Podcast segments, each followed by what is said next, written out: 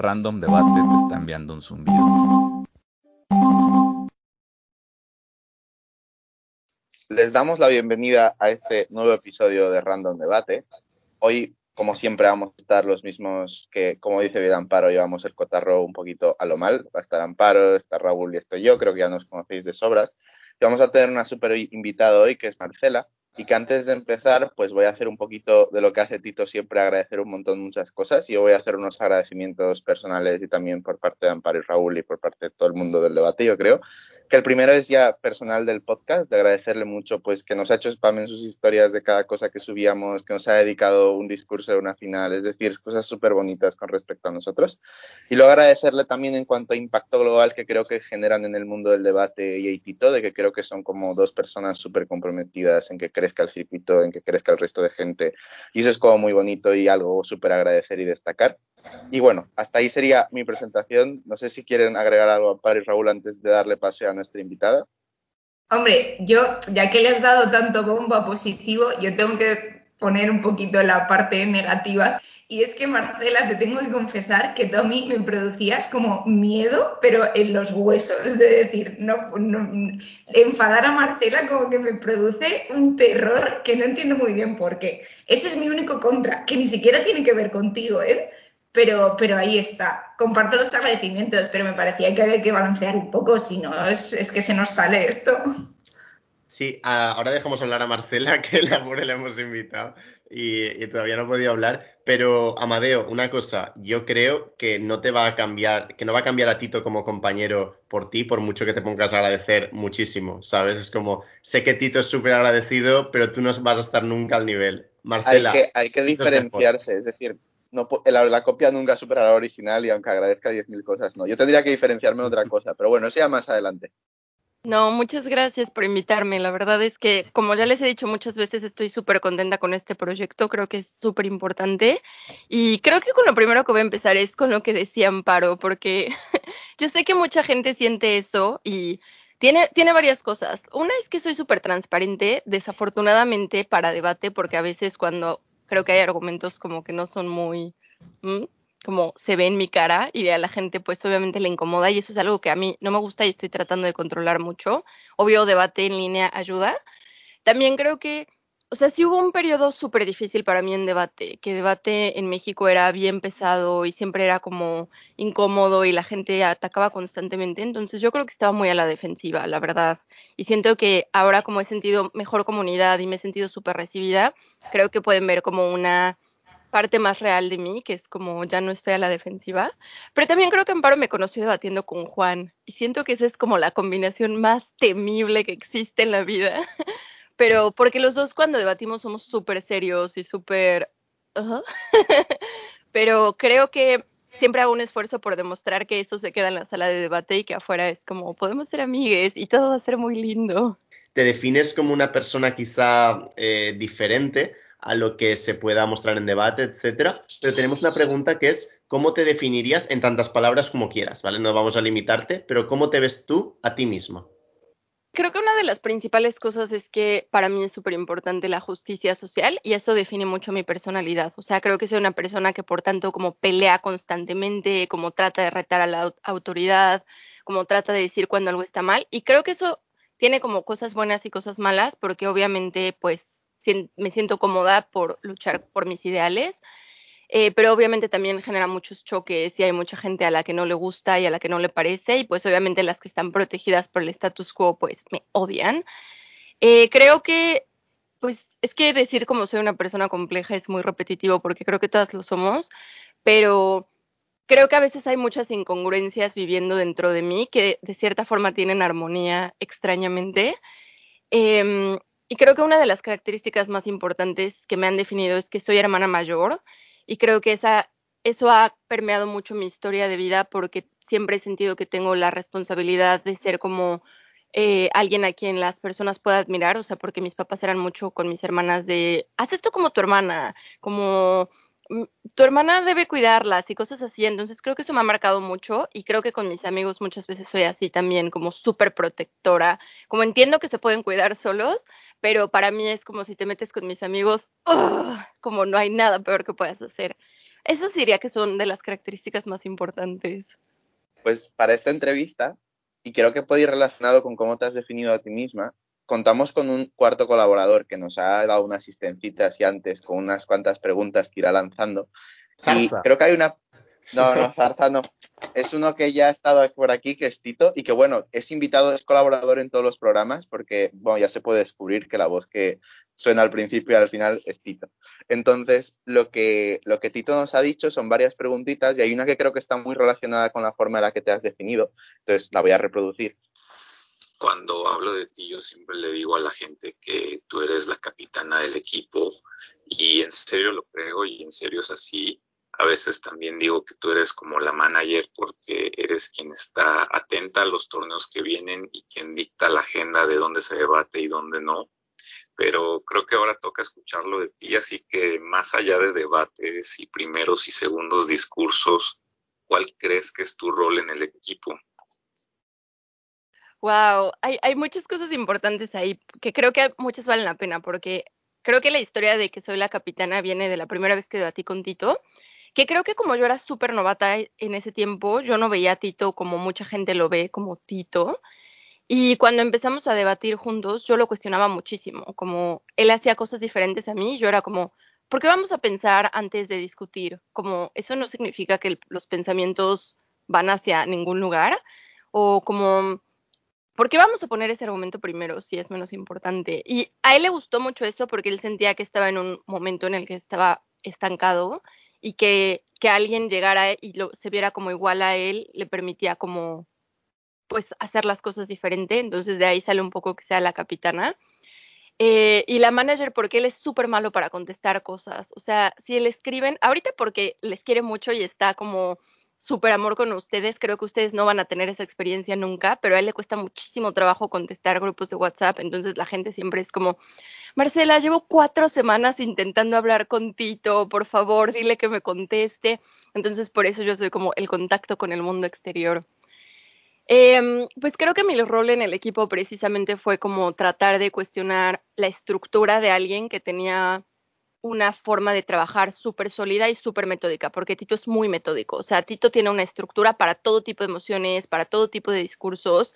Y el problema es que cuando se eh, vuelve muy cómodo con esa estructura, es muy difícil meterle algo nuevo. O sea, si se empiezan a poner, por ejemplo, de moda las comparativas, es muy difícil agregarle a ese discurso algo nuevo porque está tan estructurado y lo ha sistematizado tanto. Y creo que como la ventaja que yo tengo es que empíricamente aprendo cosas muy rápido, entonces yo puedo como escuchar algo y de repente es como ver la lógica detrás y siento que ese es como un buen balance entre los dos. Y creo que a veces él ve muchas emociones muy mecánicas y siento que yo traigo a veces el, Tito, ¿cómo afecta esto a las personas? Entonces creo que por eso tenemos discursos tan balanceados, porque él siempre tiene, no sé, la parte macro o la parte de cómo esto afecta a la economía y yo pues desarrollo humano, ¿no? Cómo se ve esto en, en la vida de las personas. Y la última es como por parte de personalidad, que creo que Tito a veces puede como ser muy explosivo con ciertas cosas, especialmente como si hay equipos que nos tratan mal o como eh, no sé, la organización como no, nos, no está respetando nuestras decisiones o así, entonces siento que yo soy como él. Calmémonos y hagamos como hablemos, o sea, sí está mal, pero también tenemos como que controlarnos cuando hablamos y creo que eso es algo que súper importante porque a lo largo del tiempo que hemos debatido juntos, él ha aprendido a controlar eso muchísimo y ahora siempre es como súper lindo cuando habla y, eso creo que es como un crecimiento personal muy, muy cool. Y probablemente Tito y tú seáis como una de las parejas más icónicas. Me imagino que de aquí a 10 años dirán, ¿tú? ¿Tú viviste la época Justin Bieber? No, yo viví la época Tito y Marcela, ese tipo de cosas. Entonces, uno de los proyectos que tenéis en común vosotros es el proyecto de la palestra, que creo que a muchos, muchos debatientes nos ha ayudado a entender temas que no teníamos ni las ganas, ni el interés, ni, los, ni el acceso a esa información. En relacionado con eso, justo teníamos también una pregunta de Tito. Hace poco cumplimos dos años con el proyecto de la palestra y creo que nosotros no solemos hablar sobre eso en este tono porque más bien nos concentramos siempre en definir las actividades que vienen y el trabajo que queda por hacer. Así que, ¿qué ha significado para ti la palestra en estos dos años? Pues sí, es un proyecto que es muy especial para nosotros porque es nuestra forma de regresarle al circuito muchos privilegios que tenemos. Principalmente el, original era poder hablar inglés, porque el primer objetivo de la palestra era traducir material que solo era accesible en inglés y ya después empezó a hacer, pues compartir material que nosotros producíamos. Y creo que yo nunca dimensioné el impacto que podía tener, o sea, que de repente, eh, no sé, Se Mude o algún torneo había una persona de Ecuador que nos decía, ah, yo aprendí a debatir feminismo con el video de Marce y yo como, ¿what? O sea, yo siempre lo vi muy como esto le va a servir al circuito mexicano, pero nunca pensé que fuera a tener esa, mm, pues ese impacto internacional que creo que tiene ahora y que nos iba a ayudar a crear una comunidad tan bonita, porque genuinamente las personas que ven la palestra, pues siempre han sido muy lindos al expresar como su apoyo y lo que ha servido, y creo que tener un impacto en la carrera de debate de otras personas es como lo mejor que podría pedir. Así que pues por eso es muy importante. Aquí yo quería, con respecto a lo que estabas diciendo del impacto que tiene, yo incluso lo veo con mis, las propias personas que yo formo, digamos, dentro del GADO, muchas personas damos clase. Nosotros damos material fijo, por ejemplo, a los alumnos, pero muchos de ellos se quieren aprender y averiguar más cosas. Lo primero que hacemos es decirle, mírate la palestra, porque no solo es que tengan vídeos y contenido propio, sino que tienen como listas de reproducción con un montón de debates, un montón de formaciones, un montón de cosas, y es una pasada. Es decir, es el trabajo de horas y horas y horas y horas que se ha tomado alguien en recopilar todo eso, que lo tienes en tu mano y que permita a casi cualquier persona del mundo del debate crecer un montón. Entonces eso, igual la gente que ve esto, igual alguien que no se ve enterado 100% de la palestra y de todas las funcionalidades que tiene, entonces eso, están como súper, súper épico, pueden verlo. Te queríamos preguntar, y es una cosa que le preguntamos a todos los debatientes que pasan por aquí, que es que al final siempre debatimos mociones muchas veces que son un poco extrañas o son muy random. Por tanto, ¿cuál ha sido la moción que más random recuerdas? Pues creo que tengo que poner el contexto de Masters mexicano, que es como un formato chistoso. Eh, tengo sentimientos encontrados al respecto porque yo nunca me he considerado una persona chistosa y creo que depende mucho de quién te está juzgando. O sea, de que a lo mejor, por ejemplo, si estuvieran ustedes en el panel, a lo mejor sí dirían como, ah, su discurso es muy chistoso, pero hay personas que tienen un, un humor diferente y es como, ah, esto me da cero risa. Eh, de hecho, me gusta mucho debatir con Fabián y nuestros casos siempre terminan siendo como sobre la comunidad queer y sobre sexo. Así es como, saben que esas van a ser nuestras dos vertientes. Pero en uno de esos hubo una moción súper, súper chistosa sobre el mayordomo de Batman que se iba a una isla paradisíaca y se encontraba con Kim Jong-un, creo, y se enamoraban y como la decisión del mayordomo, o sea, de Alfred era como si debería quedarse con Batman o seguir como su romance y desaparecer. Y la verdad es que fue una emoción, muy, o sea, fue un debate muy chistoso, pero pues para mí fue como, ¿qué tiene que pasar en la cabeza de alguien para pensar en esta emoción? Como, no entiendo lo aleatorio de la emoción. de debate normal, no sé, la verdad es que esta es una de las para las que me estaba preparando, pero la verdad no se me pudieron ocurrir muchas cosas, porque creo que ha habido varias mociones que es como no me gusta o no entiendo como la razón de ser, pero creo que tengo como una situación de trauma y mi cerebro las cancela, entonces no me puedo acordar de ninguna. Sobre el tema de los chistes que nos estabas diciendo y el humor, es que Tito nos hizo y nos chivó una denuncia sobre ese tema, que es que a él le encantaba meter chistes en los casos y en sus intervenciones y que digamos esa se le ha coartado un poquito ese derecho al humor que tenía. ¿Qué opinas sobre esa declaración? A ver, es que creo que tengo que hacer muy claro que cuando Tito es chistoso es muy chistoso, pero cuando no es chistoso da pena. Entonces, a mí lo que me pasaba era que o sea, creo que hay, chistes que prepara con mucho tiempo, por ejemplo, cuando da talleres, pues obviamente prepara muchísimo los talleres porque así es Tito. Y los chistes también están preparados y, son muy graciosos y, muy cool. Pero a veces cuando hay debates, eh, siento que por la improvisación, eh, pues no, o sea, solo no. Entonces, de hecho, de ahí sale el nombre de The X-Files, porque la imagen era así, o sea, Tito abría su discurso con un chiste que era el chiste así más estúpido de la vida. Y yo solo hacía como entonces era el contraste muy gracioso porque Tito estaba como en el podium, como, como que muy emocionado por su chiste y solo como estaba yo sentada haciendo cara de no puedo creer que hayas hecho esta ridiculez otra vez. Y en The X-Files Mulder y Scully tienen una relación muy parecida, o sea, como Mulder siempre está emocionado sobre teorías de la conspiración o cree que tiene una idea brillante y Scully es como la super lista racional que es como esto es una pendejada, o sea, no puedo creer que tengo que trabajar contigo porque eres un idiota. Entonces de ahí sale nuestro nombre de The X-Files porque eh, representa mucho esa relación de los chistes con Tito y conmigo. Y yo nunca le dije, ya no hagas chistes, pero siento que mi reacción respecto a los chistes era tan evidente que él fue como, bueno, ya mejor no voy a hacer chistes, voy a dejar de debatir conmigo. Yo sobre esto tengo una anécdota que me has recordado muchísimo, que me pasó, em, bueno, hay como muchas anécdotas, ¿vale? Pero he recordado una que me pasó con Julia, y creo que tú también has debatido con ella, Marce, que fue en el torneo de la UAB de 2019, cuando uno de los jueces, eh, para amenizar un poco, dijo, eh, daré más speakers points a aquellas personas que cuenten alguna frase sobre Aquí no hay quien viva, que es una serie de aquí de España y no sé cuántos, y tiene como frases muy características. Y me acuerdo que en el prep time, yo era creo que primer ministro, y estaba apuntándome las frases que iba a decir para resultar más gracioso en el debate. Y se me gira Julia y me dice, Raúl, no te estarás apuntando frases. Y yo, no, no, no, ¿qué va? Estoy preparando el caso. Porque lo llevábamos fatal además.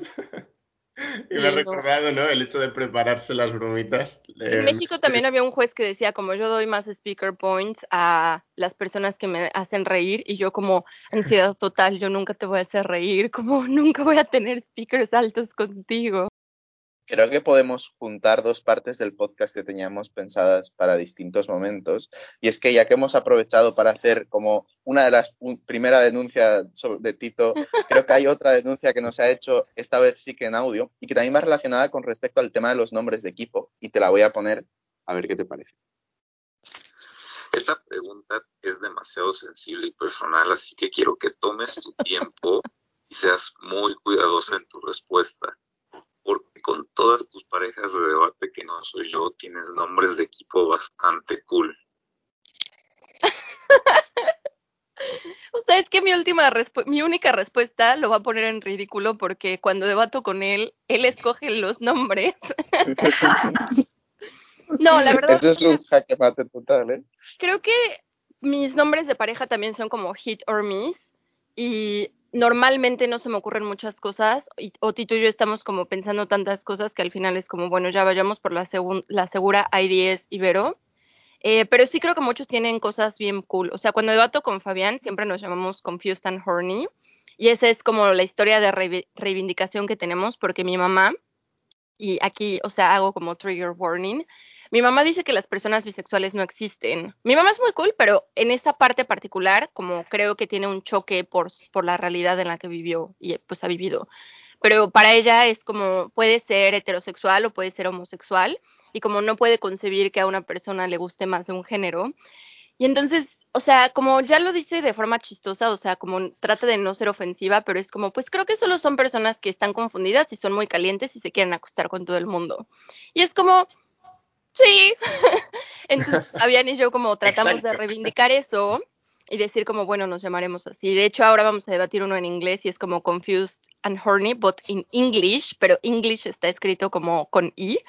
Em, y ese creo que es como muy cool porque tiene una historia muy bonita detrás. Luego, ah, cuando debatí con Mara, nos llamábamos Brujas de Lumbre porque las dos somos súper feministas y hay una corriente latinoamericana que está reivindicando mucho la historia de las brujas que fueron quemadas solo como por tener pues, pues como ideas de justicia social o ser mujeres empoderadas y su sociedad se llama abejas de lumbre, entonces como que jugamos con eso. Entonces, por eso creo que a veces tengo como nombres cool, pero Tito y yo pues no sé, nunca podemos pensar en algo cool y cuando, o sea, The X-Files es algo que se le ocurrió a él porque a él le gusta mucho The X-Files, entonces como, si no te gustan los nombres, Tito, es tu culpa, tú los pones. Adiós.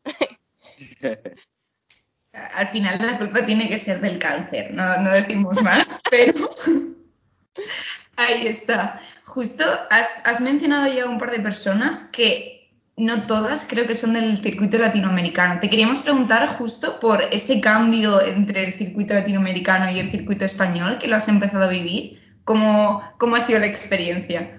Pues súper bello. La verdad yo sí tenía mucho miedo porque sí hay muchas narrativas o había muchas narrativas en el circuito latinoamericano de como el circuito español. Primero es como eh, tiene como mayor desarrollo económico, eh, económico, académico, perdón, y que por eso muchas veces había como personas que priorizaban al circuito español o que era como, ay, nosotros somos como superiores al debate y no quiero como negar la experiencia de nadie, pues, o sea, tengo que reconocer que puede haber personas que sí se sientan así, pero yo nunca me sentí así. O sea, para mí, eh, como el cambio fue hermoso, me sentí siempre súper, súper bienvenida, como que la gente, yo pensaba que nadie me conocía, además, y como que la gente era como, ah, Marcela, qué gusto verte, qué gusto conocerte al fin, y yo, ¿tú me conoces? Y también la verdad es que me fui de México después de una situación súper densa, o sea, como estaba súper a punto de abandonar debate porque las cosas habían estado horribles. Entonces fue como la primera vez en mucho tiempo que sentí como una comunidad. Y era como, estas personas no son de mi país y aún así me están recibiendo como si, o sea, como si no importara, que creo que pues no importa. Entonces fue súper bello. Obviamente aprendí muchísimo porque hay estilos súper diferentes. O sea, ahora cuando debato digo muchísimo, creo que, que creo que es algo muy de Carlota y Paula, por ejemplo. Em, todo pues lo de la comparativa, eh, como que apenas estaba llegando al circuito latino, pero siento que en el español estaba mucho más asentado, entonces pude como aprender y perfeccionar eso. Em, entonces, o sea, académicamente aprendí muchísimo y fue un reto súper grande porque también había cosas que para mí eran argumentos ganadores, como las personas en situación de vulnerabilidad, que a veces en un debate de puros españoles no importaba tanto. Entonces también fue como aprender a leer como a la sala y a los jueces y a decir como a qué argumentos se les va a dar más peso, porque son las cosas que en el ideario colectivo tienen más valor. Fue un reto súper grande, pero la verdad fue súper bonito y siento que como mi crecimiento exponencial, porque creo que este año he tenido un crecimiento exponencial y, o sea, no me da como miedo decirlo, creo que tengo que reconocerlo, tiene muchísimo que ver con el circuito español. O sea, como que si no hubiera entrado al circuito español, siento que no habría crecido como crecí Aquí, aquí yo tengo que, ha sonado como muy bien, estado de amorío con el circuito español, etcétera, pero yo aquí tengo que hacer como un aviso de que es que yo a Marcela solo la he visto debatir en el circuito español en torneos en Madrid. Y aquí tenemos como una cruzada en cierto sentido con los socials y con ciertas partes de los torneos de Madrid. Y aquí tenemos que hacer una invitación sí o sí a que vengas a los torneos de la periferia, porque ahí te lo vas a pasar, yo creo, otro level. Em, eso pues sí es una situación súper desafortunada porque yo pensé que iba a estar más torneos españoles. Obviamente pasó la pandemia y pues eso no pudo suceder. Sí tenía pensado ir a Berín, a, pues al BP de Barcelona en inglés. Em, pero ahorita creo que voy a ir, si, si todo sale bien, porque ahorita estamos en lockdown otra vez en Reino Unido, pero si todo sale bien, pues a Barcelona en, en marzo, porque además choca con mi cumpleaños. y el año pasado no tuve cumpleaños porque se canceló por el COVID y solo fue como yo no quiero un cumpleaños así, así que lo cancelé. Eh, pero sí he escuchado eso, lo escuché principalmente en el podcast de Carlota, pero sabe, o sea, yo ahora si voy a un social con, social con ustedes me voy a comprometer a ir y quedarme hasta el final pero yo sí soy de las personas como Carlota, que yo solo voy y escucho los resultados del break y me voy a dormir, porque si no duermo no puedo debatir. Y creo que tengo que ser responsable con, a ver, vine a debatir, no vine a conocer gente, así que voy a dormirme y debatir. Pero ya hice un compromiso con ustedes y si los veo en un social me, quedaré hasta el final. Realmente yo creo que nos sirve simplemente con que estés un rato con nosotros, porque luego... No, no, no. esto ya está grabado. Con esto ya nos quedamos. Es que Raúl, ambos sabemos que yo no puedo mantener esa promesa. Yo, a, las 2 de la mañana me quiero morir, necesito dormir. Entonces, no le voy a hacer eso a la pobre Marcela. No es para nada por mí, para yo tampoco quedar mal, para nada, nada que ver. Totalmente. Eh, pero bueno, eh, no solo te queremos preguntar o te, tenemos, te queremos exigir que vengas a los socials, sino también te queremos preguntar cuál va a ser la bebida en esos socials que más te va a gustar o cuál es como la bebida alcohólica o no alcohólica, no sé si bebes alcohol, que más te gusta.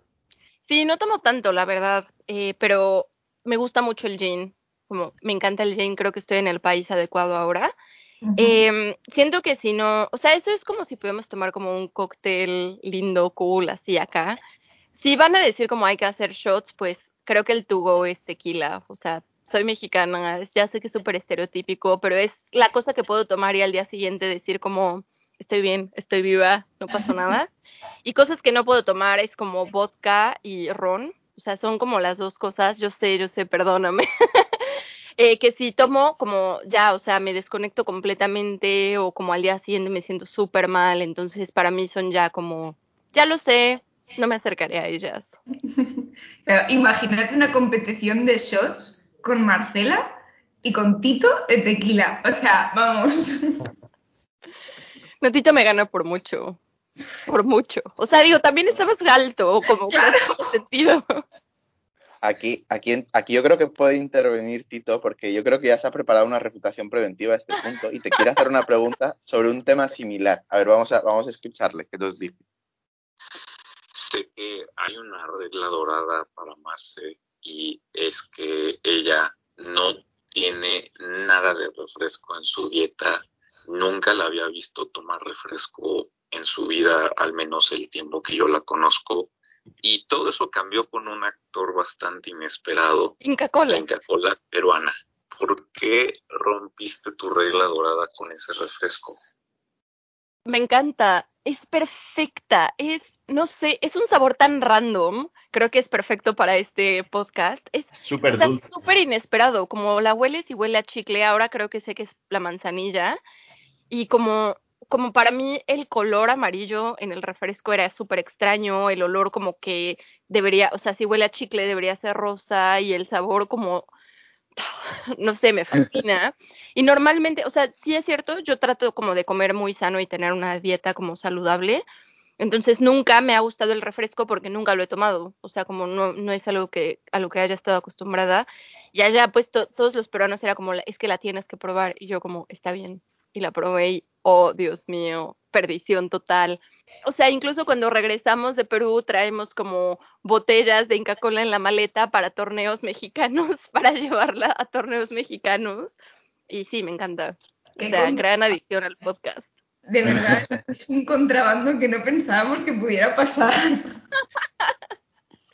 Sí, sí, sí. sí. Cuando, cuando, ven, cuando vengas a Barcelona, eh, sí o sí, aquí, aquí es bastante fácil de conseguir la Inca Cola, entonces sí o sí te vamos a conseguir una, una buena botella de Inca Cola y vamos a hacer ahí una, una, grabación en vivo con una botella de Inca Cola. Y ahí yo te quería hacer una sugerencia de algo que puede quedar súper bien, que es mezclar Inca Cola con ron.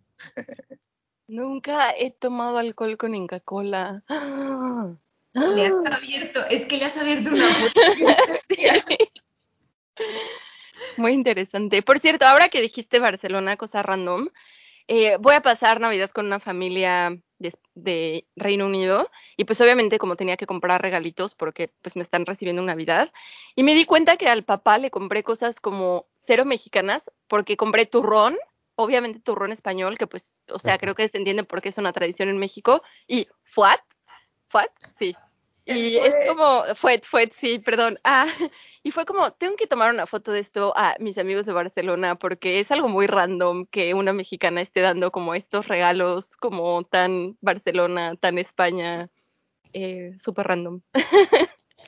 La, una idea es una, subir una historia con eso al, etiquetando al BP Barcelona. La persona que lo lleva, que es la mayor fan de Barcelona en el mundo, se va a emocionar demasiado si ve eso, te lo prometo. lo haré. Además, el PP Barcelona, que aprovecho también para hacer spam, ya que estamos haciendo spam de muchas cosas, que les, yo creo que le va a gustar mucho a la gente el BP Barcelona y tenemos ya con muchos proyectos montados y muchas cosas. E incluso también va a tener, bueno, no, no puedo tirar tan exclusiva, pero mucho contenido en cuanto a Barcelona y rezamos al señor coronavirus para que nos permita hacerlo, por favor. Eh, hablas del circuito mexicano y de cómo fuiste pionera en muchos sentidos y te queríamos preguntar eh, concretamente en tu, en tu ciudad donde, donde, naciste y donde viviste, ¿qué es lo que es imprescindible ver si alguna de nosotras eh, eventualmente vamos? A mí me encanta Puebla. Eh, la cultura en Puebla, o sea, se me hace súper densa porque la gente es muy conservadora y muy católica del mal catolicismo, porque creo que no todo el catolicismo es problemático.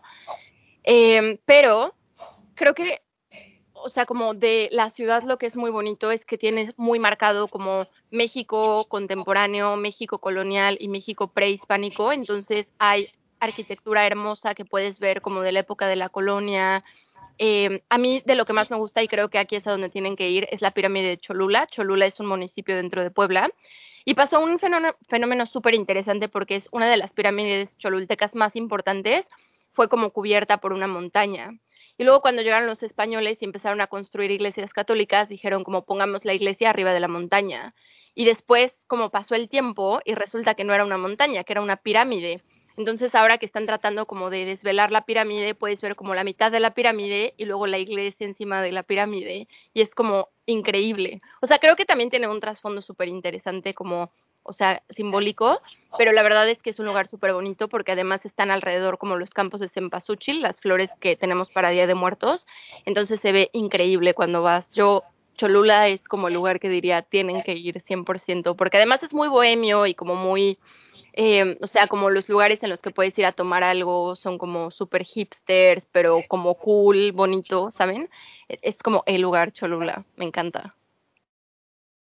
Aquí, aquí yo te quiero enlazar con una pregunta que tal vez es un concepto que en España no es como muy, muy común, pero en Latinoamérica sí que lo tenemos como muy asentado, que es el tema de la comida en la calle, es decir, comida callejera que preparen o así. Quería ver si podías recomendarnos algo que sí o sí se deba comer en tus, en tus todas. Ay, es que sí, la comida en la calle en México es deliciosa. O sea, creo que cuando eres extranjero y vas, siempre te dicen como, ten mucho cuidado con la comida de la calle. Y sí, o sea, yo como mexicana no sé decir cómo es que diferencio como un lugar que es como buena comida de la calle y mala comida de la calle, pero sí es cierto que hay como comida de la calle que es como cuidado. Pero es que, a ver, los tacos en carrito son, y yo sé que es muy estereotípico que diga como tacos mexicanos, pero son como el tugo, o sea, sales de fiesta a las 3 de la mañana terminas y luego vas como a un carrito de tacos y estás como parado con tus amigos comiendo tacos después de la fiesta, es como increíble. Probablemente es de las cosas que más extraño. Y yo soy vegetariana y hay muchos carritos como vegetarianos, entonces a mí me gusta porque no extraño los tacos porque tengo tacos súper buenos. Eh, pero también hay otra cosa y esa es súper poblana que se llaman chalupas, que, oh, que son como tortillas, pero son más chiquitas que las tortillas normales y esas como las fríen y luego les ponen salsa y queso y pues si no, si no eres vegetariano les ponen carne.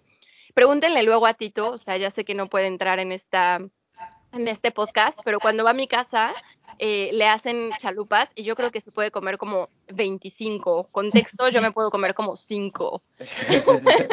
Entonces siempre que va a ir a, a, Puebla, mi mamá es como, ah, sí, hay que pedir que hagan chalupas para Tito porque ya sabemos que le encantan. Entonces no hay vez que Tito vaya y que no haya chalupas en mi casa. Aquí, aquí yo tengo que decir una cosa que creo que la peor decisión que he tomado en mi vida ha sido enfrentar este podcast sin desayunar. Es decir, ahora mismo estoy pensando solo en lo que nos acaba de escribir Marcela.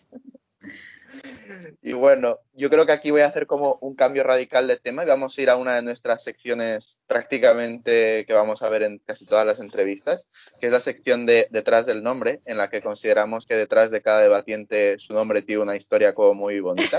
Entonces vamos a preguntarte aquí, Marcela, en primer lugar sobre tu nombre, ¿por qué te llamas Marcela? Si tiene alguna historia detrás, etcétera. O sea, la verdad es que por mucho tiempo a mí no me gustó mi nombre porque me llamo Marcela, porque mi mamá se llama Marcela y a mí eso me choca porque siento que es como el tus papás quieren que seas como ellos y, oh, se me hace súper molesto. Pero después, no sé por qué empecé como a interesarme en la historia detrás de los nombres y como busqué el significado de Marcela y significa mar y cielo. Y se me hace muy lindo, o sea, porque se me hace que como esta imagen de como el atardecer y el mar, pero como el mar puede ser como la calma, pero también puede ser súper violento, representa mucho mi personalidad, ¿no? O sea, como que si si como estás en mi lado bueno, creo que puedo ser una fuerza muy positiva en tu vida y creo que podemos como tener una relación buena, pero también como si te metes conmigo, creo que sale como toda la fuerza de no.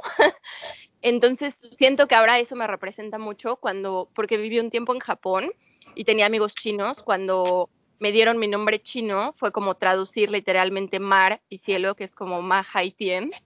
Entonces eso se me hace lindo porque es como Marcela da igual, lo que importa es el significado detrás y ahora me gusta mucho mi nombre. Antes no me gustaba y ahora me gusta mucho como por ese significado detrás.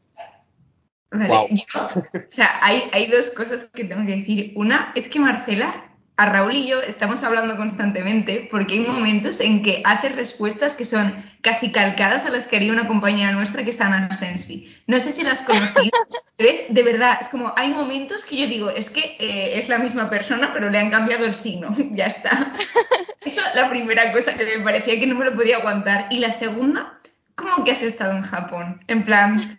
Sabía que ibas a decir algo de eso.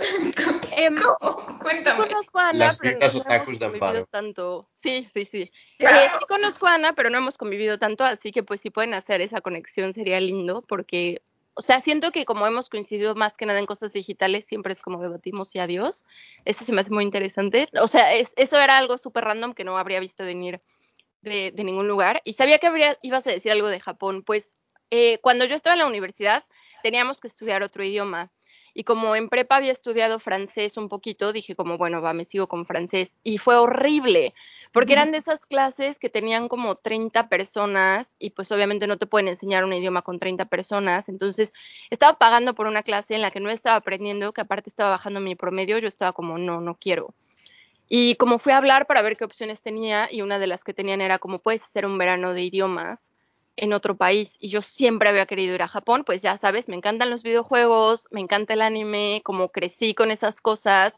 Eh, siempre cuento la historia de cómo eh, los juegos de Mario fueron mi principal incentivo para aprender inglés, porque mis papás me llevaban a clases de inglés desde que tenía seis años. Después de salir de la escuela a las dos y media, tenía que ir a dos horas al día de inglés. Y pues obviamente de chiquita era algo que no era muy bonito. Cuando empecé a jugar Mario era un incentivo súper bueno para hablar inglés porque mi mamá no habla inglés y mi papá pues estaba trabajando durante el día. Entonces cuando había como misiones de Mario no sabía qué tenía que hacer y era como, por eso tengo que ir a mis clases de inglés. Y pues obvio ahora lo agradezco mucho y agradezco mucho que mis papás me hayan como forzado a hacer eso. Eh, pero como crecí con esas cosas, fue como siempre Japón se me hizo un país súper interesante, como me llamaba muchísimo. Y dije como ya, pues haré mi verano de idiomas en Japón. Y estuve tres meses en Japón y ha sido la mejor experiencia probablemente de la vida, así, de la vida, lo amo. Para nada está cumpliendo mi sueño. Yo no estoy pensando de no, me cago en la leche. Sí, fue súper bello. Eh, realmente ya sabíamos que te gustaban mucho los videojuegos y los juegos de Mario, porque esta vez eh, es que en este programa no deberíamos tener nosotros el mérito. Tito es el principal entrevistador, así que él te ha preparado también una pregunta sobre esto. Obviamente conozco súper bien tu afición a los juegos de Nintendo y de Mario. Y yo la verdad no sé en qué eres mejor, si dando discursos de extensión o jugando esos juegos. Así que, pues, Jugando. ¿crees que eres igual de competitiva en videojuegos de lo que eres en debate? Es que Obvio. siento que en debate yo trato de ser no competitiva, o sea, como trato de dar lo mejor de mí, pero creo que, creo que esto es algo como importante de mi historia personal, que, o sea, creo que naturalmente soy una persona súper competitiva. Y creo que cuando era un poco más chica, sí llegó un punto en el que esa competitividad se volvió un poquito tóxica, porque yo siempre quería ganar. Y creo que principalmente en la universidad, en la que todo el mundo estaba como en ese mismo mindset, había muchas personas que creo que pudimos haber sido buenos amigos, que no lo hicimos porque el ambiente era muy competitivo. O sea, incluso mis profesores fomentaban eso. Había como eh, proyectos grupales que solo un equipo podía tener 10. Entonces, solo uno podía tener 10, otro 9, otro 8. Entonces, obviamente esto no fomentó para nada que nos lleváramos bien. Y ahí me di cuenta de que, o sea, está cool querer hacer las cosas bien, pero como no a costa de lo que sea. Y en debate he tratado como de siempre dejar lo mejor de mí, pero lo más importante no es ganar.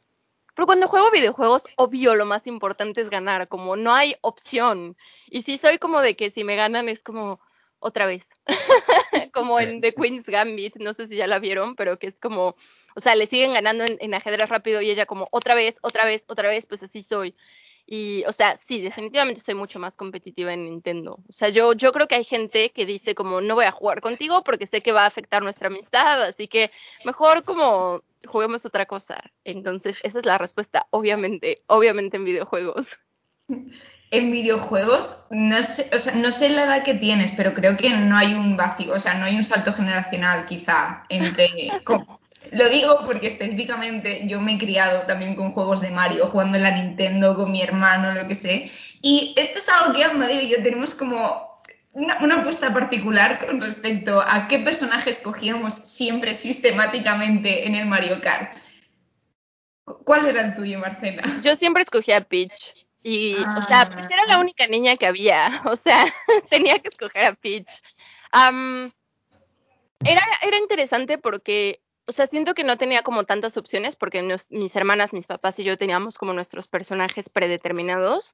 Eh, pero para mí era como, o sea, la mujer, como la representación de que las mujeres estamos en los videojuegos. Em, en Smash, que creo que es como más, más opciones, siempre escogía a Zelda y de hecho ahora que Zelda y Chic están separados, eh, perdón para quienes no juegan, probablemente no están siguiendo esta conversación, pero son dos, o sea, Zelda tiene como una identidad alternativa que es como un guerrero y que pues como es una princesa tenía que proteger su identidad de princesa y convertirse en ese guerrero. Entonces en algunas versiones de Smash podías como ser Zelda y luego convertirte en Chic y ahora por alguna razón ya no puedes y tienes que elegir entre una de las dos y es como... ¡ah! Eh, pero sigo escogiendo a Zelda. Ay, es que nosotros justo hablándolo, pues yo escogía siempre a Yoshi y Amadeo me dijo, yo también escogía siempre a Yoshi. Entonces, nuestra oportunidad era a ver si todos los signos de agua escogían a Yoshi. No, pero eso tiene una historia porque mi hermanita bebé, siempre le voy a decir mi hermanita bebé, aunque ya tiene 20 años, eh, siempre escogía a Yoshi y la verdad es que como era la chiquita, sí era de las que lloraba si le quitabas a Yoshi. No sé si si ella no hubiera sido así, yo habría escogido más a Yoshi porque genuinamente creo que Peach me gustaba mucho, pero Yoshi siempre ya estaba taken. Y yo te quiero hacer un tipo de pregunta que a mí me encanta y que ponen un compromiso un poco a los invitados, que aún no la has visto y esto me parece increíble porque la hemos hecho en un episodio que aún no has visto, que es una pregunta de asociación. Es decir, yo te voy a decir personajes de la saga de Mario, ¿vale? Y tienes que asociarlo con personas del mundo del debate, decirme, mira, este es este, este es este, yo qué sé, lo que se te vaya ocurriendo, ¿vale? Son cinco personajes y tú lo vas haciendo. Se lo hicimos a Mati sobre, sobre personas del mundo de las batallas de gallos y de freestyle y él nos hizo como la asociación, ¿vale? Te digo, Peach, Yoshi, Mario, Luigi y Bowser. Esos son los cinco nombres. Entonces, esos cinco nombres tú ya, con el criterio que quieras o como quieras, los tienes que ir asociando con gente del debate. Ok, a ver, creo que tengo que decir Peach yo, porque ya dije que yo siempre escogía Peach, y el sueño de mi vida es disfrazarme de Peach en algún Halloween. No ha pasado porque quiero comprar un buen disfraz y son súper caros, entonces tengo que esperar a que mi estabilidad económica sea buena. Estos son como los sueños de para cuando tenga un trabajo estable. Eh, o sea, creo que es muy cliché, pero tendría que decir entonces que Tito es Mario, pero creo que pensaría más como en Super Peach cuando Peach salva a Mario y no como las otras horribles en las que Mario salva a Peach. pues de Yoshi, o sea, como me cuesta ahora mucho trabajo no pensar en ustedes cuando es Yoshi, porque ya me dijeron que les gusta Yoshi, pero creo que pensaría en Fabián. No sé por qué siento que a Fabián le gusta Yoshi. Eh, siento que es el tipo de cosas que le gustaría a Fabián, no sé por qué. Pero también me, hace pensar como en Mati. Creo que porque, o sea, Mati, obviamente lo, lo admiro mucho como debatiente, o sea, creo que es un gran debatiente, pero a veces en mi mente es como Mati pequeño porque, pues Mati y yo tenemos una historia como bastante interesante porque pues él cuando entró a debate veía mucho la palestra y nos escribía todo el tiempo y a, a, Tito y a mí cuando le juzgábamos, cuando debatíamos con él como para pedirnos consejos y así. Entonces creo que hemos sido como mucha parte de la historia de Mati entonces, para mí a veces es como veo como a mi chiquito Mati, pero, o sea, sin decir que es chiquito en debate, es que se me hace súper importante aclarar eso. Y siento que Yoshi es un poquito así, ¿no? Como que Yoshi es como chiquito y, bonito, entonces también por eso me haría pensar en Mati, aunque es gran debate, siento que me estoy clavando mucho con eso. es que no quiero que suena como patronizing. que va, eh, sí. O sea, justo cuando le entrevistamos nos habló de vosotros y de lo agradecido que estaba, entonces creo que no va a sentir en ningún momento que... Es chiquito, el tipo tiene 18 años, pero es un tipo de 18 años que te va a reventar en una sala en un 70% de probabilidades y tú eso lo sabes. Aparte creo que ahí sale mucho mi personalidad de hermana mayor, porque siento que, o sea, él inició esta relación como de Marce y Tito los admiro y como quiero que, me enseñen ciertas cosas y así. Y yo creo que me la tomé muy en serio y también soy súper regañona con él. O sea, cuando hace cosas como que siento que van en contra de como la versión de él que él quiere ser o como de ciertos objetivos que se ha puesto así, es como Mati. Y él como, no, ya sé que me vas a regañar, ya sé que me vas a regañar. Y yo, qué bueno que lo sepas, porque sí te voy a regañar y que lo sepas no significa que ya no te vaya a regañar.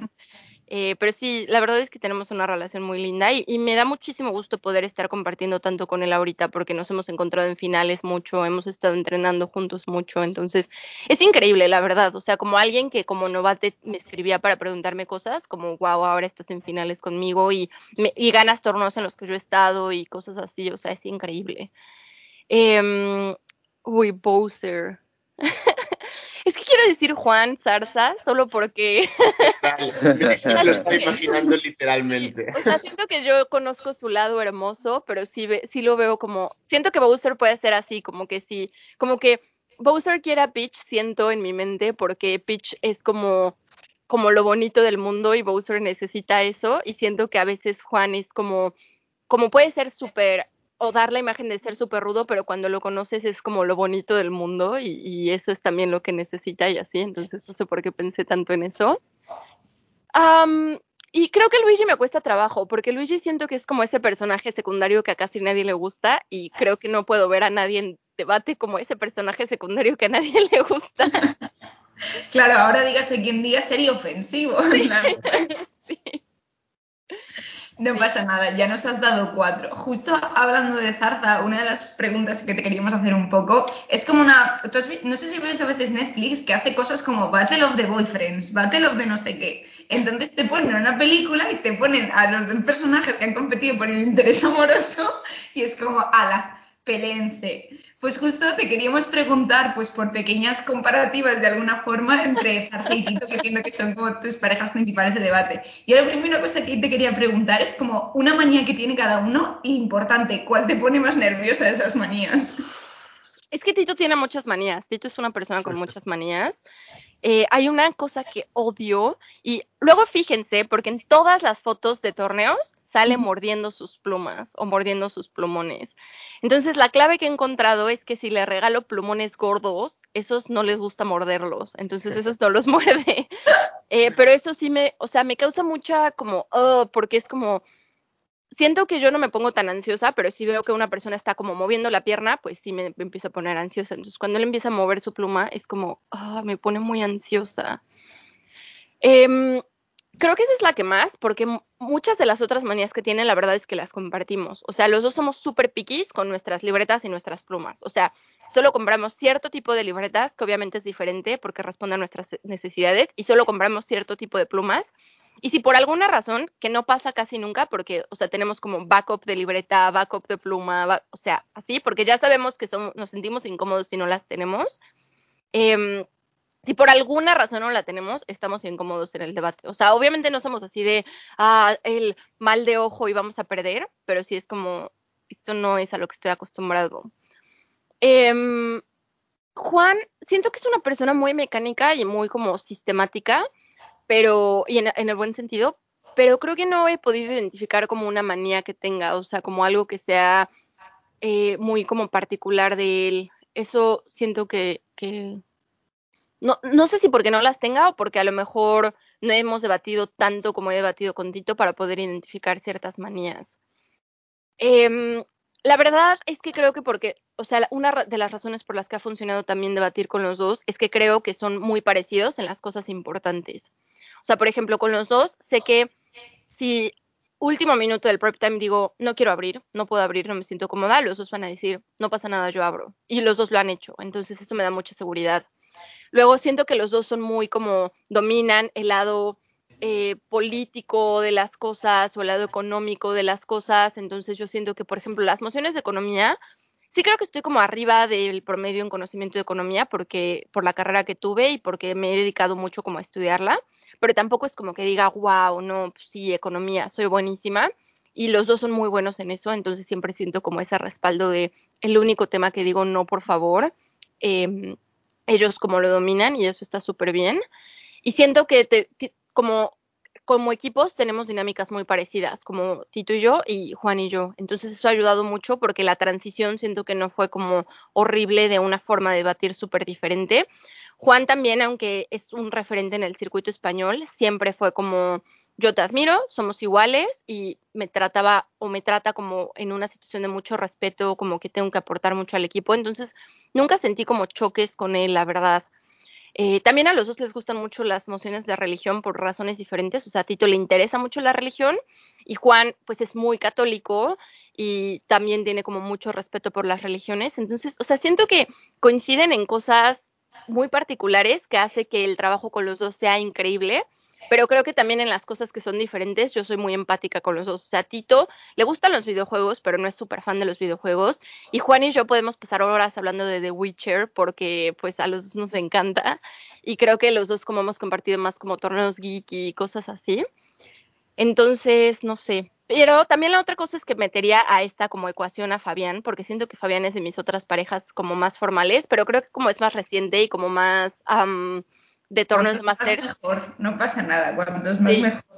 Y él, siento que él es como completamente diferente a los otros dos, así él es como empezar de cero, porque, o sea, tenemos una dinámica súper cool, pero es como completamente diferente a todo lo que había hecho en la vida. Como Fabián es de esas personas que 10 minutos del tiempo de preparación quiere echar el chisme y platicar, y yo entro un poco en pánico, pero él también rifa y dice como, bueno, está bien, no preparamos por mi culpa, yo hago extensión. Y es con la persona, porque naturalmente Tito y, Juan son más segundos discursos, y por esta cosa particular de Fabián, de como yo, yo platico en el prep time, él hace más extensiones, y siento que eso es lo que me permitió ser una debatiente más completa, porque ahora hago buenos segundos discursos, creo. Entonces, sí, él es súper particular, lo amo, es perfecto, pero sí ha sido como un reto porque es algo totalmente nuevo y totalmente diferente.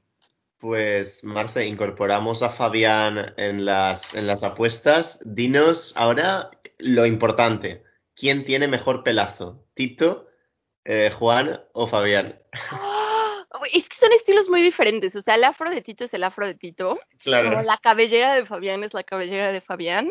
Y luego Juan tiene como un estilo súper cool. Yo creo que Juan es el que más cuida su cabello. O sea, creo que esto es como no sé si es cierto, Juan, perdóname si es incierto, pero yo creo que Juan sí es como se pone productos que cuiden el cabello. Yo sé que a Tito le vale y creo que a Fabián también es como que solo se despierta con el pelo mojado y es como mi cabello será naturalmente perfecto. pero creo que ha habido como tantas historias alrededor del pelo de Fabián que tengo que decir que tiene que ser el de Fabián porque ha hecho cosas muy chistosas con su cabello en Masters. O sea, creo que una vez como el argumento principal de nuestro caso era que el cabello de Fabián era falso y estaba usando una peluca porque, no sé, creo que porque en realidad toda su vida había fingido ser alguien que no es, una cosa así. Entonces, es muy importante para mí. Iba a preguntarte ahora que cuál era más random, pero creo que con esto ya nos lo has contestado. No, completamente. Fabián es la cosa más random de la vida. Creo que también porque debatimos mucho Masters. O sea, nos hemos tenido que poner a pensar y argumentar cosas súper aleatorias, pero también creo que nuestra amistad es súper random, o sea, genuinamente las cosas de las que platicamos, o sea, creo que si ven nuestras conversaciones es probablemente la más random, porque siempre es como, como chismes extraños, como cosas extrañas de anime, como nos hacemos preguntas súper extrañas, o sea, sí, él es la de las personas más random que conozco, yo creo me estoy sintiendo muy identificada con las conversaciones que tengo yo con Amadeo, que de repente nos hablamos, nunca sabemos de qué vamos a acabar hablando. Es como, puede ser cualquier cosa. Sí. Sí. No sé, Marce, si tú has visto la película Origen, la de la Inception del, del Nolan que va sobre sueños y explican, ¿no? Que los sueños no se sabe dónde han empezado ni dónde acaban, es decir, no sabes cómo has llegado y con Amparo nos pasa eso, que hay veces que estamos hablando y no se sabe por qué hemos empezado a hablar ese día o por qué motivo y no se sabe tampoco qué vamos a terminar de hablar, pero ocurre. Tal vez sí que nos sentimos súper identificados con, con Fabián. Gran película, por cierto. Sí, sí, peliculón. Has tenido un número importante entonces de parejas dentro de debate, entonces deberíamos preguntar también Em, ¿Qué pareja mm, que no haya existido dentro del mundo de debate eh, te gustaría ver? Se me haría súper interesante ver a Carlota y a Tito debatir juntos, porque creo que los dos son personas que, eh, como en la mente de las personas, son súper intimidantes. No sé necesariamente si sus casos tendrían buena química, pero sé que en el prep time se la pasarían bomba. Así, sé que los dos estarían como porque aparte, o sea, sé que podrían tirar el mismo nivel de hate, podrían como hacer el mismo grado de chistes. Siento que sería una pareja súper, súper, súper interesante de ver como en debate. Eh, yo creo que, o sea, no disfrutaría más de una pareja de debate, eh, pero nunca. Dos personas, o sea, dos cáncer, dos cáncer, debatiendo, los dos mega random, yo creo que puede ser... Increíble. Yo los mando al Woods, de verdad, y, que se pongan. Yo para ver a esa pareja iría a un torneo, en plan, me da igual dónde, si fuese presencial iría sin participar para estar de público en todas sus rondas. Es decir, es un sueño de verdad, ¿eh? Sí, Por favor, hagan lo posible. Su relación es muy interesante porque los dos llevan muchísimos años en debate. Entonces hay cosas que de repente Tito me cuenta que yo siento como la prehistoria, o sea, como ni siquiera conozco a esas personas. Y cuando ellos dos se sientan a platicar es como, ah, sí, ¿te acuerdas hace cinco años en tal, tal, tal? Entonces también siento que tienen como demasiado material como para trabajar. Y creo que sería muy interesante, o sea, me daría mucha pena por las personas que tienen esta imagen de ellos, como que les da, les intimidan un poco, porque siento que sí sería como, pero sí creo que sería muy chistoso ver, ver eso. Y bueno, eh, otra que se me hacía súper interesante, pero sé que ya va a pasar en enero, creo, es Rubén y Mati. Rubén y Mati van a debatir juntos en un torneo en inglés y siento que es como, sí, o sea, sí había algo que quería enseñarles. Siento que nunca van a poder pensar en Tito como de forma rara otra vez, pero tiene una historia de background. Puede ser larga, así que ustedes deciden si la quieren incluir o no. No sé si han visto eh, Rilakuma y Kaoru, es, una, es un anime chiquito en Netflix, pero es como de esto súper wholesome, como, como no pasa nada serio y solo es como el anime tranquilo, bonito. Y a mí me gusta mucho verlo después de rondas de torneo porque siento que es de esas cosas en las que como que tu cerebro no está pensando y solo estás como escuchando música relajante y viendo como, como, como algo estéticamente bonito. Ay, hice una combinación horrible de inglés y español, estéticamente bonito. eh, y me gusta mucho ese. Y hay, eh, se trata sobre un osito gigante que vive con una chava. Entonces el osito está hermoso y yo le dije a Tito, Tito, quiero ese osito, pídemelo. Así, súper mandona y súper, o sea, yo no lo voy a comprar, tú pídelo. Y Tito estaba así como ahí buscándolo, pues es un osito así como normal, gordito, bonito, y lo encontró en Mercado Libre y lo pidió. Y de repente llegó un osito como de este tamaño, como súper deforme, y yo como, ¿qué es esto? Pero de repente el osito se volvió como parte del equipo, ahora va a salir. Miren a osito. Hola. Y empezó a ir a todos nuestros torneos, o sea, como que lo metíamos en la mochila, eh, en el avión venía con nosotros y de repente Tito pues usa estas camisas o guayaberas que tienen una bolsita. De repente Tito da discursos con osito en la camisa. Entonces, por ejemplo, los venezolanos de Unimed siempre es como, saludos a Tito Marce y también a Osito. Y es como, yo no sé cómo puedes ver a Tito de forma aterradora si te imaginas que Osito debate en su bolsita de la camisa. o sea, ya, es como, eso para mí es como Tito siendo súper abrazable, como...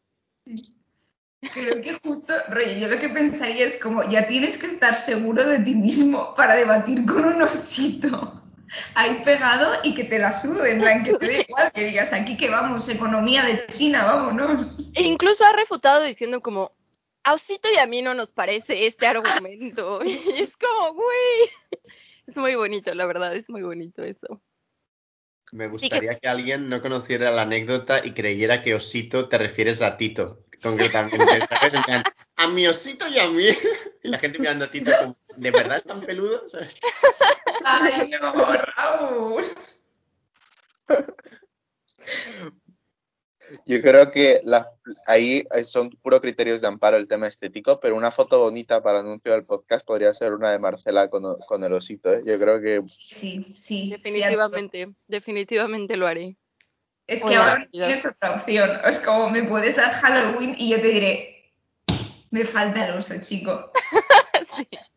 La última pregunta, que también suele ser habitual antes de que nos recomiendes a próximas personas, personas invitadas, es eh, precisamente cuál de los tres, de nosotras tres, eh, es tu osito en este caso. Es con quién compartirías eh, la mejor amistad posible. Yo te recuerdo que Amadeo y Amparo son súper horoscoperos y yo no. Pero es simplemente para que establezcas diferencias. Cada uno puede establecer una defensa si quieren. Amparo tiene los mofletes, por ejemplo. No sé, cada uno tiene algo bueno, supongo. Amadeo es un cabezón. Les voy a tener que dar una respuesta muy yo, que es esta de, miren, yo no creo en los mejores amigos, yo creo que tienes diferentes amigos para diferentes cosas. Ya, sí, bueno, ya. Venga, claro. ya. Pero les puedo decir como cosas bonitas que haría con ustedes, o sea, porque yo sé que Amparo y yo nos sentaríamos mucho tiempo como a jugar videojuegos y como a, no sé si has visto como cosas de drag, pero siento que seríamos muy felices como viendo drag y como, güey, mira como esta pendejada que están haciendo y cosas así. O sea, Amadeo siento que obviamente me haría mi carta astral, no sé por qué lo relaciono más con Amadeo que con Amparo, perdónenme, perdóname Amparo, pero estaríamos como horas platicando, pero también del enneagrama, porque eso es algo que a mí me gusta mucho y siento que a ti te interesaría, te voy a contar después del enneagrama, que es como mi versión Sí. del horóscopo, que también es de las personalidades, pero cada quien decide cuáles son sus personalidades y tienes como alas y puedes estar como potenciado y despotenciado. Es raro, es como Digimon, pero para las personalidades. Y siento que Raúl sería como todas las cosas como serias e importantes de la vida con las que tienes que hablar, de las que tienes que hablar con alguien como hasta las 3 de la mañana, con tal vez una copa de vino, tal vez no. Entonces, sí, perdón, esta, esta pregunta me causaba mucha ansiedad, la verdad, porque no podría escoger a alguien y era como, me van a decir que soy muy chafa, pero está bien. Puedo aceptar, puedo aceptar que los horóscopos se los lleva Amadeo porque, en plan, realmente sabe muchísimo más que yo y tiene como muchas cosas. Yo a Amadeo le pregunto, en plan de, oye, Amadeo, cartas del tarot, ¿dónde puedo encontrar esto? No sé qué, esto no sé cuántos. Lo que no puedo aceptar es que Raúl sea para las cosas serias. Por ahí no paso. A ver, yo, yo lo compro, ¿eh? Raúl es un tío muy filosófico. Ojo que, ojo que hay que pensar que es Sagitario, ¿eh? Yo, a mí una conversación seria con Raúl me encantaría, la verdad. Sí. ¿Se pueden hablar de cosas serias de forma jocosa? Ujú. Bueno, Y creo que el, da- el dato random relacionado con eso, que creo que casi nadie ni se espera de mí, es que no me gustan los horóscopos, pero lo que me gusta muchísimo es el tarot. Ojo, no porque me imagine que me van a leer el futuro, pero la verdad para mí es- he estado este año en un proceso como súper denso de introspección, porque siento que estaba súper desconectada de mis sentimientos, como que estaba súper enfocada como en el lado racional, como que siempre trataba de hacer ese tipo de decisiones. Y llegó un punto en el que fue como, no, a ver, esta idea de qué son las personas fuertes, me la han vendido y yo no creo que una persona que está en contacto con sus sentimientos no es fuerte. Y además me ha jodido muchas cosas, ¿no? O sea, como relaciones, por ejemplo, porque las personas son como, güey, ¿por qué no hablas de lo que sientes? Y en algún blog por ahí leí que el tarot era una buena herramienta para hacer introspección. Que, por ejemplo, cuando te sale una carta y te dice como, tienes miedo del futuro, como eso te hace pensar en algo que te está dando miedo y empiezas como a hacer un proceso de introspección de lo que te está dando miedo. Entonces que para personas que no estábamos acostumbradas a hacer como introspección de emociones, necesitas como ciertos empujes de cosas que te forcen a preguntarte cosas y para mí eso ha sido el tarot. O sea, no soy de las personas que como lee el tarot para adivinar su futuro y no puede tomar decisiones sin el tarot, pero cuando digo como, uy, me siento como un poco ansiosa y no sé por qué, como que saco mis cartas y es como, eh, hay algo que te está incomodando en relación a tu familia y es como, ah, sí es cierto, no mames, mi hermana está haciendo esta pendejada y cosas así. Y siento que eso es algo que nadie se espera de mí, así como, güey, no, o sea, nunca. Mira, aquí yo quiero intervenir sí o sí. Yo la verdad soy un gran, gran, gran fan del tarot, es decir, porque mi madre es una súper tarotista, en plan, la admiro un montón y, y me ha enseñado muchas cosas y me encanta. Y realmente el valor más grande del tarot, y me da mucha pena que como el estigma sea para ver el futuro y así, es la introspección, es decir, ver cosas de uno mismo, analizarse Sí. lo que un- también cómo uno reacciona a las propias cartas. Entonces, después de este podcast, sí o sí voy a preguntarte muchas cosas de tarot, Marcela, y te, y te voy a decir algunas cosas que yo creo que te pueden gustar mucho. Por ejemplo, algo que hacemos en mi familia en todos los fines de año es sacar una carta que va a representar nuestro año y hacer un collage con cosas con respecto a esa carta. Son como muchas actividades que tenemos y que son como muy bonitas en cuanto a introspección. Y es, de verdad que el tarot es una actividad así súper guay y que yo incito a la gente que escuche a informarse en plan sobre tarot y cosas que van alrededor y no tanto en plan, ay, te vas a morir, te ha salido esto, vas a cortar No. con tu novio, sino otro tipo de cosas que es realmente la interpretación real que tiene el tarot, ¿no? Y después de esta inter- intervención que a nadie le importa, salvo a mí y a, y a los que estamos aquí, pues ya doy paso a que mejor recondúcenos tú, Raúl, por favor, eres el, el que es tu rol en este podcast. Sí, yo, es que de verdad, es cierto, soy el centrado del podcast, soy el final que se encarga de todo lo serio, ¿eh? Eh, Marce, ya que te hemos preguntado muchísimo y que seguramente te hemos incomodado en alguna pregunta, es tu turno, es tu momento, puedes incomodarnos a nosotros, puedes preguntarnos lo que quieras y devolvernos un poco la tostada. sí, a mí hay, hay, como un ejercicio que me gusta mucho que es como pensar si tuviera una máquina del tiempo y pudiera regresar con como yo chiquita, como qué me diría o qué haría. Y sería súper interesante saber qué harían ustedes si pudieran como ustedes mismos regresar con ustedes chiquitos y decirse algo o hacer algo. Yo puede ser que tenga una respuesta por si Raúl y Amparo están como demasiado dudando. Es decir, alguna vez he pensado esta pregunta de qué me diría a mí mismo y hay como dos escenarios, ¿no? Hay dos, dos métricas ahí donde yo creo que podría intervenir. Creo que hay un lado que es personal y de crecimiento así propio y luego hay un lado que es como de crecimiento académico y así. Es decir, en cuanto a cosas académicas que sí o sí tendría que haber hecho y que lamento no haber hecho más de niño y que ahora me cuestan caro, es como estudiar más idiomas, darle duro a aprender idiomas cuando uno es niño, que al final es mucho más fácil, tal vez haber sacado muy buen nivel de inglés o cosas así, que no hice. Pero eso creo que no es como tan interesante. Todo el mundo al final podría hacer algo así con su yo de pequeño.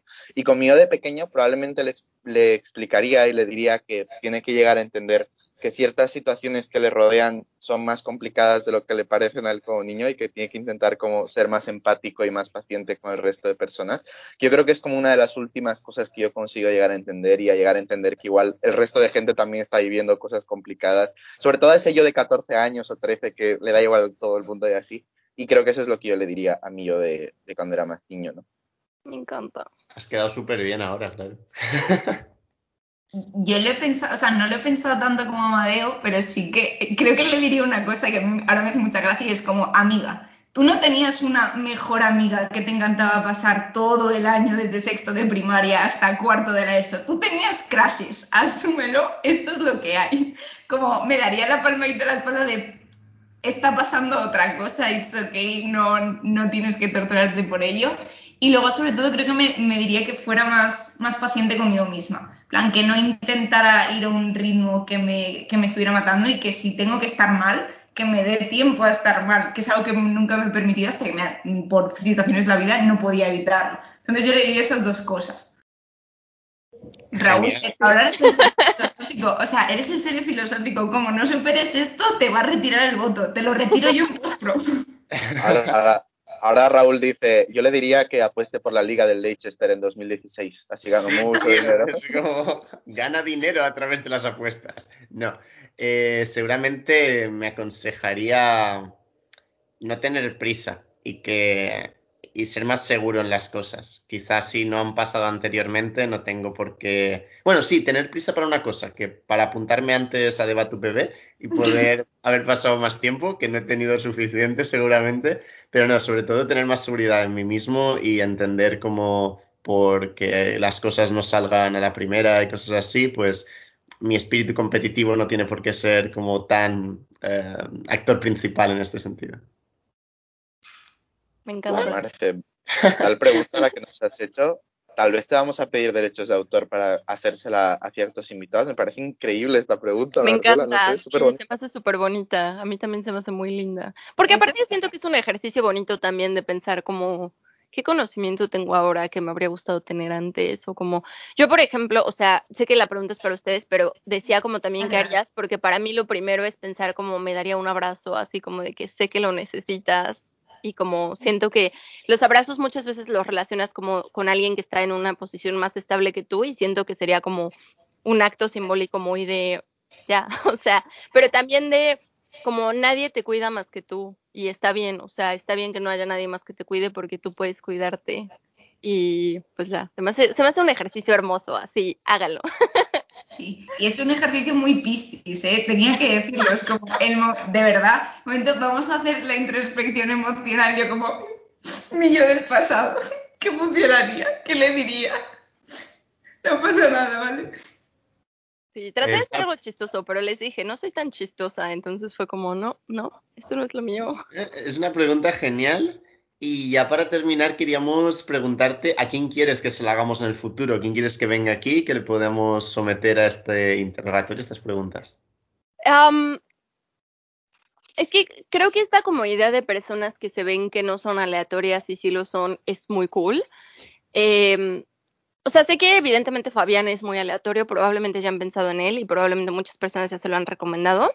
Vale Hernández, eh, siento que ella es una persona de las que la mayoría de gente tiene una imagen súper seria porque ha tomado roles muy serios, ¿no? O sea, o es equidad, que pues tiene que ser seria, o es adjudicación, que pues tiene que ser seria, pero es una persona súper random cuando habla, o sea, por ejemplo, o sea, incluso si estamos hablando como de, ah, mi relación o cosas así, como pone ejemplos de, mira, es como cuando tienes un pastel. Entonces, partes el pastel y la rebana, o así como que explica todo muy, de una forma muy chistosa, siempre relacionada con comida. Y creo que también sería lindo como tener esa parte de vale, que es como, pues no sé, muy vale. Siento que también Benja y Rubén serían muy cool, porque también creo que ahorita mucha gente está como, uh, Benja y Rubén. Benja es cagadísimo él dice que no, él dice que no es chistoso, pero a mí se me hace que es una persona muy, muy chistosa. Y creo que Rubén, porque la gente normalmente lo ve como alguien súper, súper serio y creo que sería cool verlo en un ambiente más relajado que, o sea, creo que es más como yo, probablemente no sea chistoso, pero creo que sí tiene como muchas cosas de su personalidad que son hermosas y que es lindo aprender no solo de Rubén debatiente, sino de Rubén eh, persona. Eh, Creo que esos son los principales que se me ocurren, que no hayan entrevistado ya, porque su selección, como les dije, me encanta porque la mayoría de gente, como son mis amiguitas, y es como, Ay, estas personas son perfectas y son en quienes yo habría pensado. Qué bien. Pues ya tenemos faena para ir contactando y para que vayan viniendo. Quizá mucha, ¿eh? también te digo, es como de repente hay 50 nombres y tú dices, vamos a ver, hay carreras que sacar. ¡Ay, Juan! ¡Y Sabri! es que Juan también sería muy gracioso. Y creo que tendría muchos temas en común. sí, creo que nos lo pasaríamos bien. Claro, o sea, nos han dicho que es una persona como muy meme, pero muy consciente de su meme. Desde mi perspectiva, como yo lo entiendo, rollo, él sabe lo que provoca a la gente, él sabe la imagen que da. Entonces, y le gusta. Claro, claro que puede jugar mucho y puede ser, puede hacer muchas pullitas. Yo, Zarzada, también me gustaría verle al tipo aquí. Y también, no sé, o sea, si le invitan en algún momento, pero si invitan a Sabrín, no sé si vieron como en el ejercicio este que está haciendo Semude virtual, que había como una historia de a qué le hablaba cuando era chiquita y la respuesta correcta era las plantas. Esa historia no lo voy a spoilear porque Sabrín la tiene que contar, pero para mí es una de las historias más bonitas del mundo y que yo digo, esta historia es Sabrin. O sea, si tuviera que resumir a Sabrin en algo, lo haría en esa historia. Es perfecta. Entonces, si le invitan, ahí está el tip de la historia de las plantas, que es maravillosa. Nos alegramos muchísimo de haberte tenido aquí, Marcela, de verdad. Me, me hacía especial ilusión también, porque, bueno, seguramente no te acuerdas, pero coincidimos creo que por primera vez en torneos online, en las CAD o algo así en el que tú ibas con Tito y lo ganaste y ganasteis como todo lo posible que podíais ganar en ese tipo de torneos, la Copa Mundial. De hecho, nos ganasteis creo que esa final concretamente y tenía como muchísimas ganas de poder coincidir contigo en esta entrevista. Así que por mí ya está y, muchísimas gracias por haber venido. Vale, pues yo antes del cierre igual quería agregar que tal vez, tal vez como dice Marcela, no es una persona humorísticamente súper de chistes y así, pero creo que ha sido una entrevista por un lado muy amena y muy divertida en cuanto al contenido, que yo me lo he pasado súper bien, pero creo que por otro lado es una entrevista muy enriquecedora, es decir, al menos yo salgo como muy, no sé, por un lado he conocido más una persona que igual no conocía en, en, en, en plan en profundidad y creo que el público igual, y por otro lado, no sé, me siento como que he crecido en ciertas partes, he hecho ciertas reflexiones muy interesantes y que por ese lado personalmente te lo agradezco mucho, Marcela, ha sido muy, muy divertido. Yo igual agradecerlo, pero también, como te sientes tú con el anime, que cuando le ves que te pones soft, pues yo ahora estoy muy soft. En plan, yo no me voy a es como, vale, estamos soft. Entonces, muchas, muchas gracias por venir, Marcela, de verdad. No, gracias a ustedes por la oportunidad y por escucharme en serio. O sea, se me hace un, un, espacio hermoso y por todo el trabajo que le ponen, porque yo sé que yo vengo, hablo y ya, y luego ustedes están como editando, entrevistando más personas, haciendo diseños, haciendo publicidad. O sea, a mí genuinamente las personas que hacen ese tipo de proyectos como sin esperar nada, yo sé que ya obtienen como cierto tipo de chismes y satisfacen su curiosidad, pero en realidad no esperan nada y, y se me hace increíble y o sea, yo creo que salimos de aquí siendo amigos. Ahí va mi lado cursi. Pero para mí eso es lo más bonito, ¿no? Como saber que tenemos ese grupo y que podemos como seguir compartiendo y seguir aprendiendo, porque, o sea, justo lo que decía Raúl, por ejemplo, en las CAD y eso, siento que nunca tuvimos como espacio para interactuar y que hay personas que son increíbles en debate y que por falta de ese espacio es como, pues ya, o sea, solo compartimos un mucho tiempo y muchos debates, pero nunca personalmente. Y creo que para mí esto ha sido lo más importante de, de esta experiencia tan bonita. Ay, qué lindo.